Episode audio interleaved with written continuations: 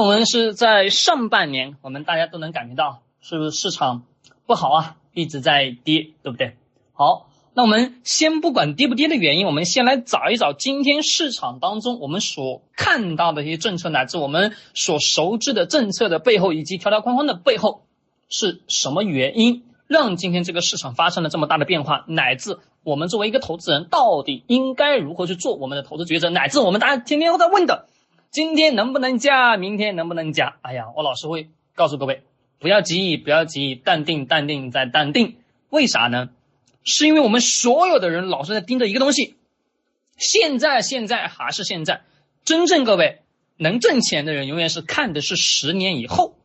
好了，各位，道理我就不跟大家去讲，讲道理没用，对吧？我们来点真金白银的干货、实货，能用的这个是关键。好，那我们这个。二零二一年下半年商业市场投资机遇的解读，我们先去看一看上半年的相关政策，我们就知道下半年的基本性的动向。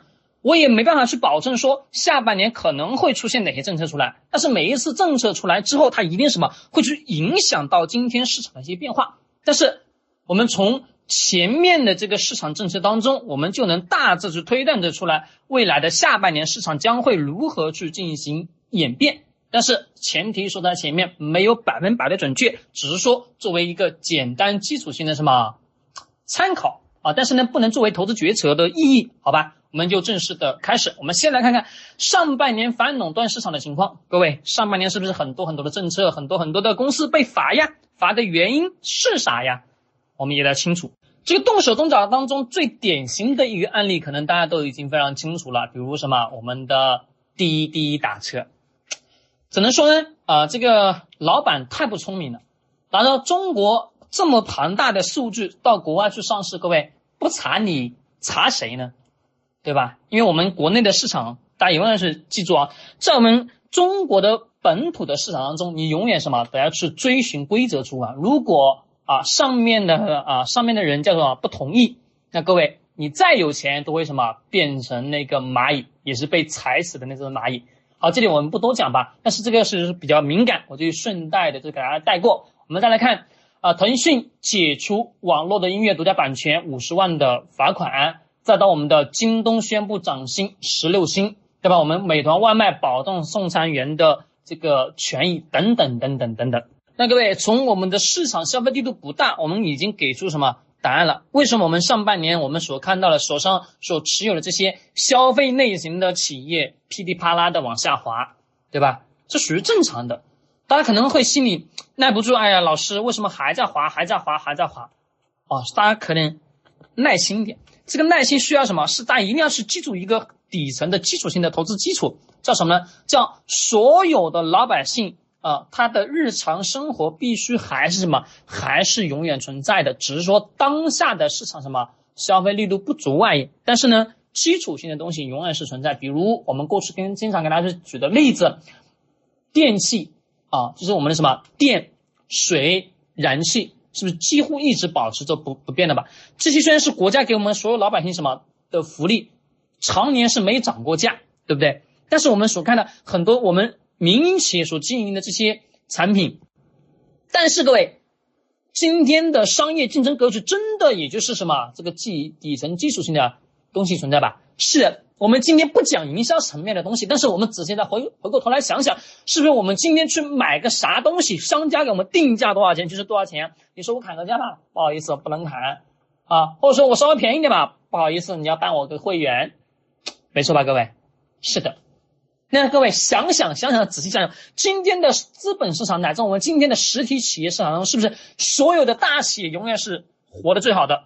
所有的中小企业全是什么？活得悲惨、悲惨、悲惨，还是什么？加上更多的悲惨。来，我们看一看它的解决方案给出来的这一次的科技创新，从尽快到加快，并且什么解决卡脖子的难题？卡脖子卡在哪里？各位思考一下，卡脖子卡在哪里？卡在什么？卡在我们去年的什么限制？去年的什么？比如第一个，阿里被罚，对吧？阿里一百八十二点二八亿，各位这个金额大不大？